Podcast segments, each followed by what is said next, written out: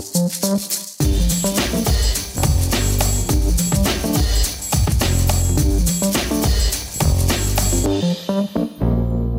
up podcast? Lennon Lee por aquí. Bienvenido a otro episodio de Se habla Real Estate. Por aquí me encuentro con mi brother, my co-host Arturo Borges. Cuéntamelo, bro, ¿cómo está todo? Lee, ¿cómo estás tú? Yo todo bien por aquí. Seguimos en cuarentena, como digo en los últimos episodios. Esto está cada vez. No, y ahora que falta, por lo menos 10 episodios más, ¿no?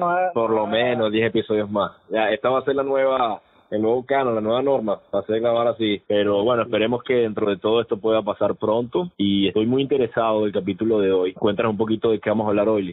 Bueno, hoy vamos a hablar de asset management, que en español pues es lo que es gestión de activos o gerencia de activos. Obviamente cuando hablamos de activos nosotros hablamos de activos de real estate, lo cual es lo mismo, propiedades. Así que vamos a hablar de primero definir, ¿no? Entender qué es asset management y como que cómo se diferencia de property management, que es una pregunta mucha gente tiene. Y más importante aún, vamos a hablar de cuál es el approach para la gestión de tus activos o de tus propiedades durante un tiempo de crisis.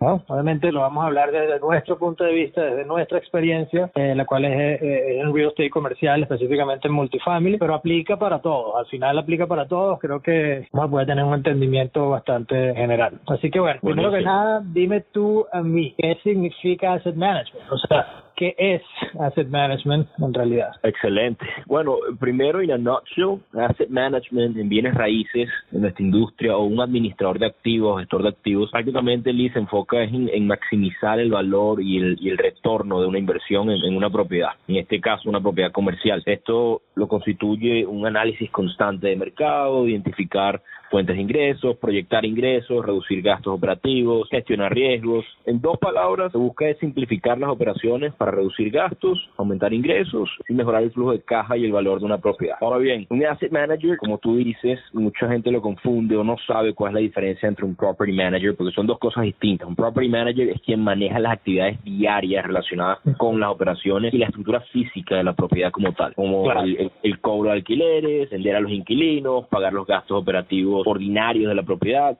hacer cumplir las normas, reglamentos de propiedad, etcétera, etcétera. Mantenimiento, reparación, total, okay, okay. Eso es lo relacionado a lo que es la parte operativa, porque cuando definiste asset management no hablaste de que tú como asset manager te toca procesar un eviction de un tenant que no pagó, Correcto. Sí, un asset manager prácticamente estás overseeing el property manager, estás encima del property manager y gestionando todo su trabajo, todo lo que, claro. asegurándote de implementar exitosamente el plan de negocio que se tiene en el proyecto, sea cual sea. Exactamente. Entonces, bueno, en este momento, por eso es que este episodio es específicamente de asset management en estos tiempos de crisis. Hay mucha incertidumbre en nuestra yeah. industria porque en estos tiempos realmente lo que entramos, todos los grupos operadores, entramos en una fase absoluta de preservación de capital. Eso es a lo que nosotros como inversionistas nos importa en este momento. El enfoque total es occupancy, es mantener nuestras propiedades ocupadas. Entonces entramos en lo que llamamos asset management mode. Estamos en modo asset management. Yeah. Este grupo de repente se habla de que estás en acquisition mode, estás en modo adquisición, un grupo pequeño que estás comenzando, o no necesariamente, puedes estar una, gran empresa, pues, pero estás en modo adquirir, comprar activos, adquirir, cerrar, adquirir, cerrar, obviamente también estás asset managing, pero no es tu prioridad. En este momento realmente está muy complicado, cuando hay pocos grupos comprando, no hay hay poco acceso a deuda, está difícil claro. cómo establecer cuáles son los asset prices, nadie puede realmente venir y decirte cuánto va a costar un edificio ahorita en tanta incertidumbre cuando no sabes qué va a pasar primero del mes que se tenga que pasar la, pagar la renta, etcétera, etcétera. Entonces, sí. todas las firmas o la gran mayoría entramos en modo asset management y, bueno, quisiera que entonces tú, Lero, nos cuentes un poquito sobre cómo luce esta administración de activos en estos tiempos de crisis que estamos viviendo. Sí, bueno, yo creo que, bueno, diste, diste el clavo cuando hablaste de preservación de capital. Para nosotros, capital preservation está, digamos, en el centro de todo lo que nosotros hacemos tanto en tiempos de crisis como en tiempos normales o en tiempos buenos. Eso ya es algo muy particular, muy específico de nuestra estrategia de inversión como compañía, como grupo. Pero hoy en día con la crisis, definitivamente nosotros y creo que todo el mundo debería estar con un mindset de preservación de capital y nada más importa. Olvídate de cash, eh, olvídate de los retornos, que si todo se va a ver afectado, nada va a funcionar como debería. Y yo creo que hay que tener, digamos, la humildad. Definitivamente, okay. definitivamente, creo que esa es la palabra indicada que, hay que ser humilde enough para entender que no sabemos lo que no sabemos. Estamos hablando de tiempos de crisis, estamos hablando de incertidumbre y simplemente no sabemos, no tenemos la capacidad hoy ni siquiera de planear o de strategize for the long term. O sea, la visión de hoy es muy específica, muy a corto plazo, porque tenemos que ir eh, manejando estos activos y estas operaciones sobre la marcha. Claro.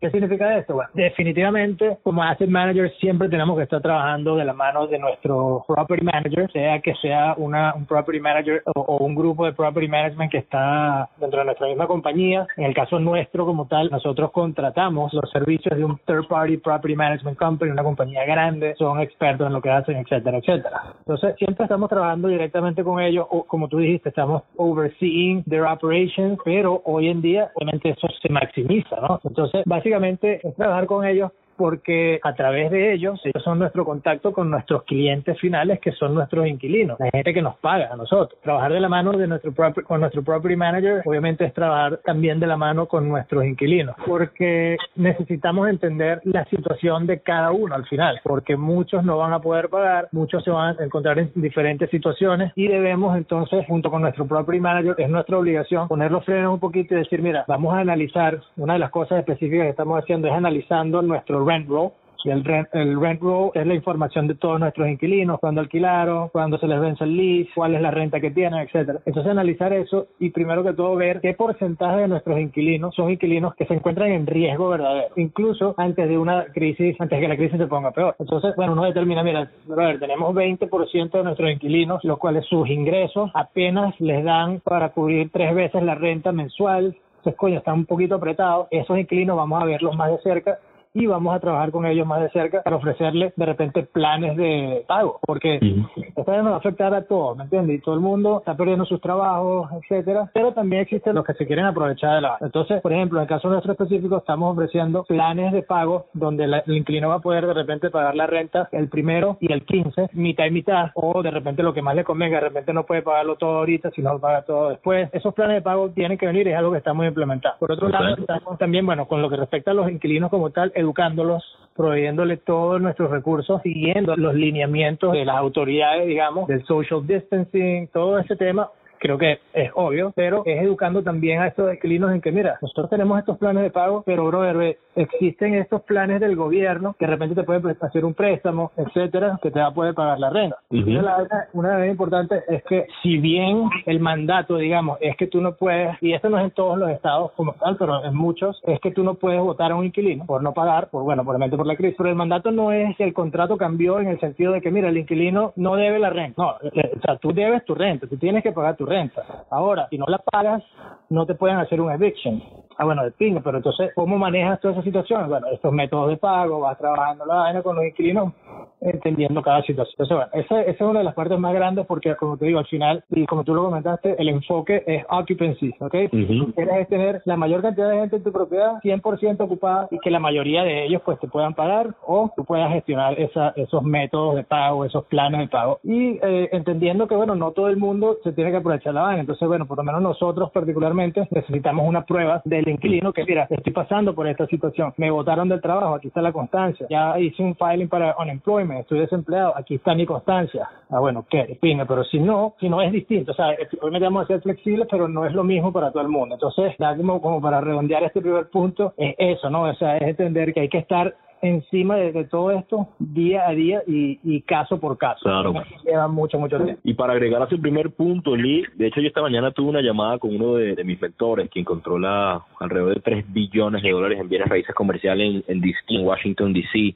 Y me comenta que este, este momento, esta crisis, de nuevo, yo creo que it's a matter of perspective, de, perspectiva y de cómo decidas tú ver esto, que esta es una excelente oportunidad para ellos específicamente, que ellos hacen commercial retail, o sea, centros comerciales, shopping centers, etcétera. Entonces, que es una excelente oportunidad para cultivar esas relaciones con sus inquilinos. O sea, ahorita me estabas hablando de todas esas medidas que los asset managers y que los operadores están tomando, y específicamente, bueno, ustedes también, cómo tener esa empatía con tus inquilinos, o sea, dejarles saber que también estás allí para ellos en tiempos de crisis, que no eres uno de esos land landlords que estás ahí tocando la puerta el primero de cada mes para cobrarles y no te importa más nada, que realmente quieres trabajar con ellos de la mano para buscar la manera en que ambos salgan beneficiados, porque al final, y eso también se trata, o sea, tener esa astucia, ¿no? O sea, ser inteligente, también ser buena persona, un buen ser humano, pero ser inteligente, porque al final no vas a poder igual hacer un eviction. You're not going to be able to evict them out of the property, so you're better off. Te posicionas de una mejor manera si logras trabajar con ellos, y es una manera también de diferenciarte de la competencia, porque al final cuando esto acabe, porque esto va a terminar, tienes tenants que, que son loyal, que estarán allí para ti, vas a tener una propiedad también ocupada cuando todo esto acabe. Así que me parece un punto 100%, de acuerdo. O sea, para, eso para, para nosotros que hacemos multifamily como tal se traduce en building community. Tú quieres que esos inquilinos sientan que, ok, tú eres el dueño, yo voy a estar necesitando de ti en ciertos momentos y me di cuenta que estás allí. Entonces, joder, yo, yo me quedo en esta comunidad, aquí me atienden, aquí yo sé que si algo pasa, coño, la gente va a ser flexible, etcétera. Y eso crea ese sentido de comunidad, de familia, que definitivamente te posiciona de una mejor manera para el futuro cuando las cosas estén mejor. Por otro lado, una de las cosas como asset managers que hacemos, pues, es, tú bien lo dijiste, implementar un plan de negocio y tratar al final del día de aumentar el valor de la propiedad. Una de las formas que nosotros lo hacemos es añadiendo o forzando, mejor dicho, la apreciación o el valor de nuestras propiedades, haciendo renovaciones para entonces poder aumentar las rentas, lo cual le da valor a la propiedad directamente. En estos tiempos de crisis pasa a un segundo plano totalmente. Como dijimos, occupancy es el enfoque total. Así que para nosotros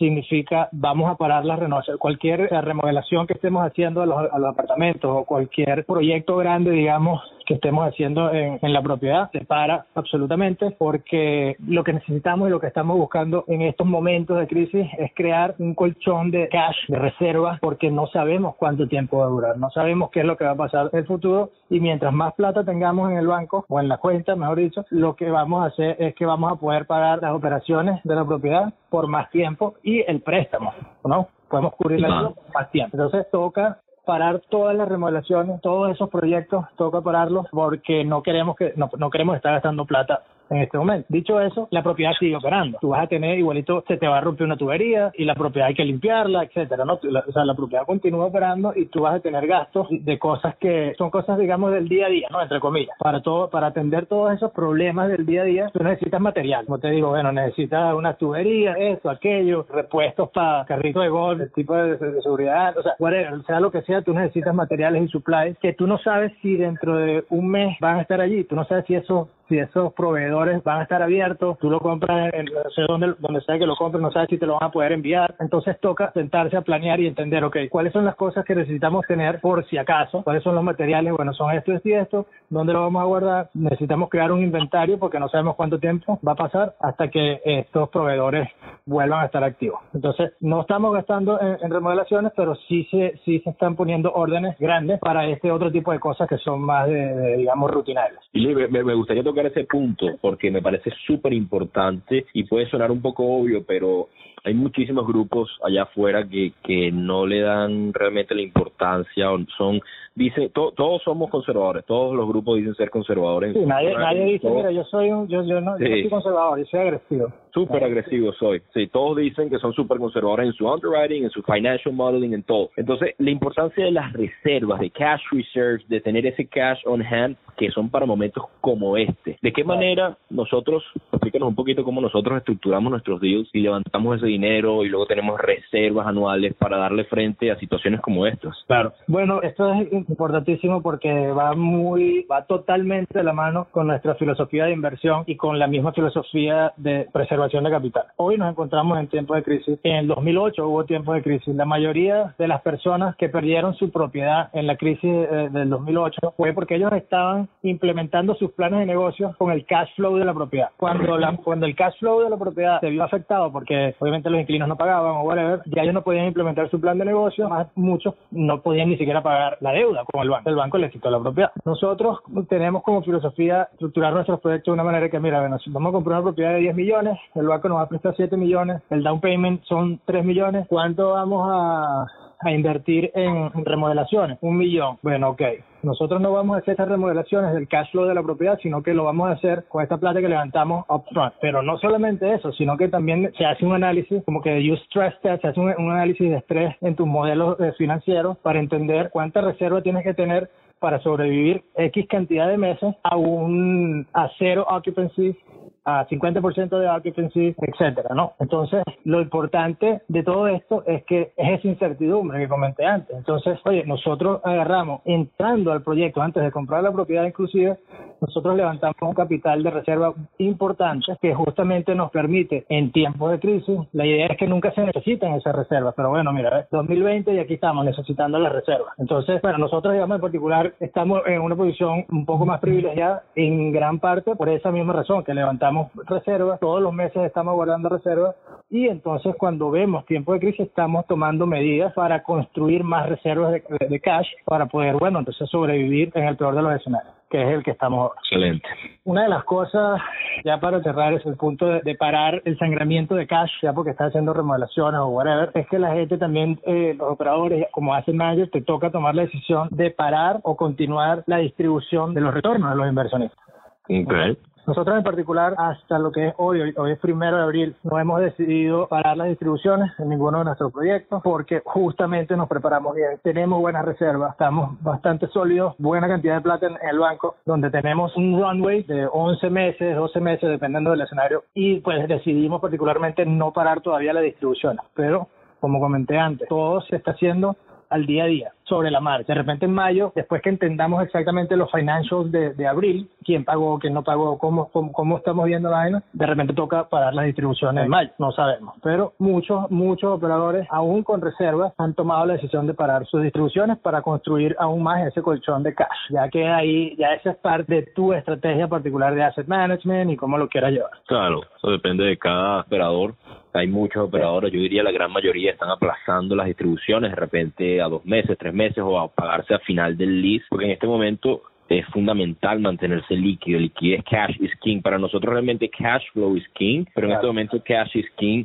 mantenerse líquido para poder cubrir la deuda, service that debt y los gastos operativos, básicamente para poder sobrevivir es clave. Eso habla mucho también, speaks volumes on how conservative you guys are en BLD y, habla muy bien de ustedes. Así realmente es como, como demuestra que tan conservador es un grupo. Exacto. Por otro lado, pues bueno, ya digamos, hemos comentado varias veces el tema de que, mira, tienes que estar preparado porque tienes que pagar la deuda. Así como nuestros inquilinos tienen la obligación de pagarnos la renta, pero nosotros podemos ser flexibles si no lo hacen. Tú, en este tipo de situaciones, que es una, una pandemia, imagínate, como borrower, estás en una obligación de pagar, pero también tu prestamista, tu banco, quien sea quien sea, eh, va a ser flexible, ¿ok?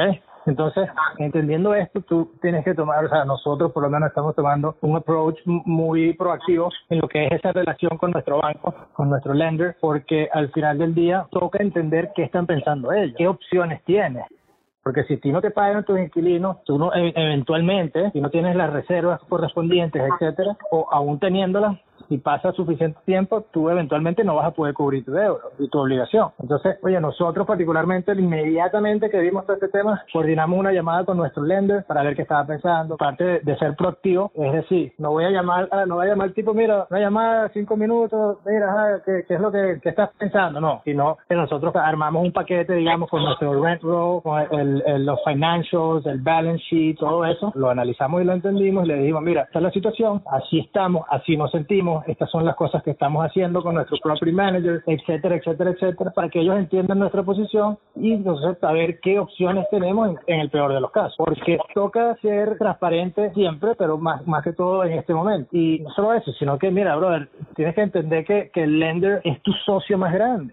O es el socio más grande y más importante que tiene. Tus inversionistas, todo está, muy bien, pero el lender te está prestando 70, 80, 60% de la plata y si no le pagas se queda con la propiedad. Entonces tienes que estar trabajando con ellos directamente y pues tienes que entender, como te dije, las opciones. Una de esas opciones en tiempos de crisis es justamente tratar de, de hablar con ellos para ver si son flexibles en el tema, bueno, coño, no te voy a poder pagar este mes, ni el otro mes, etcétera, y la gente entra en pánico, ¿no? Así como los, como los inquilinos entran en pánico y dicen, no, yo no voy a pagar la renta, tú como operador puedes entrar en pánico, llamas al lender y le haces un request formal para un deferment de los pagos, eh, una, una reestructuración de la deuda, whatever. Y, bueno, de repente no necesitas hacerlo. Entonces no puedes entrar en pánico y, actuar de esa manera porque cuando todo pase, dentro de cinco años, whatever, no sé, un año, dos años, tú vas a estar comprando otras propiedades y esa relación con ese lender ya no va a ser la misma. Él va a decir, mira, bro, esta persona ve cómo actuó durante la crisis, ve lo que nos hizo hacer, tal, tal, tal ya nosotros no queremos trabajar con él. Entonces vas perdiendo credibilidad y esas relaciones tienes que saber cómo irlas llevando. Eso creo que es fundamental. Excelente, me encanta. Sí, definitivamente uno de, de, de los otros aspectos principales como asset manager es tu comunicación con tus inversionistas, ¿no? Porque al final del día tú le estás manejando eh, un activo que es tanto tuyo como de ellos. Definitivamente como de ellos, como del banco, como de todo, ¿no? Somos todos socios, así que esa comunicación constante en tiempos normales, en tiempos buenos, en tiempos malos, siempre tiene que ser constante, efectiva y, transparente, pero we have to double down on it durante estos tiempos. Nosotros lo que estamos haciendo, nosotros tenemos una comunicación bastante constante con nuestros inversionistas, independientemente de lo que sea, así que no es que estamos, digamos, hablando con ellos todos los días tampoco, ni mandando la todos los días, pero es importante en estos momentos, digamos, tener esa comunicación y hacerles entender que estamos buscando preservar capital y eso, esa estrategia o esa prioridad significa que potencialmente todos como inversionistas vamos a tener que sacar plata del bolsillo para meterle a la propiedad, para poder pagar un mes más de la, de la deuda. Te digo, en el caso nuestro particular no estamos en esa posición, gracias a Dios, por ahora, pero si tocara, pues toca. Normalmente un capital call o un llamado después que se, después que se invirtió en el proyecto, cuando se hace un llamado de capital a los inversionistas, es porque algo malo está pasando, porque en teoría tú cuando entraste al proyecto, tú debiste de haber calculado cuánta plata necesitabas, cuánto ibas a necesitar de reservas, todo esto que hablamos anteriormente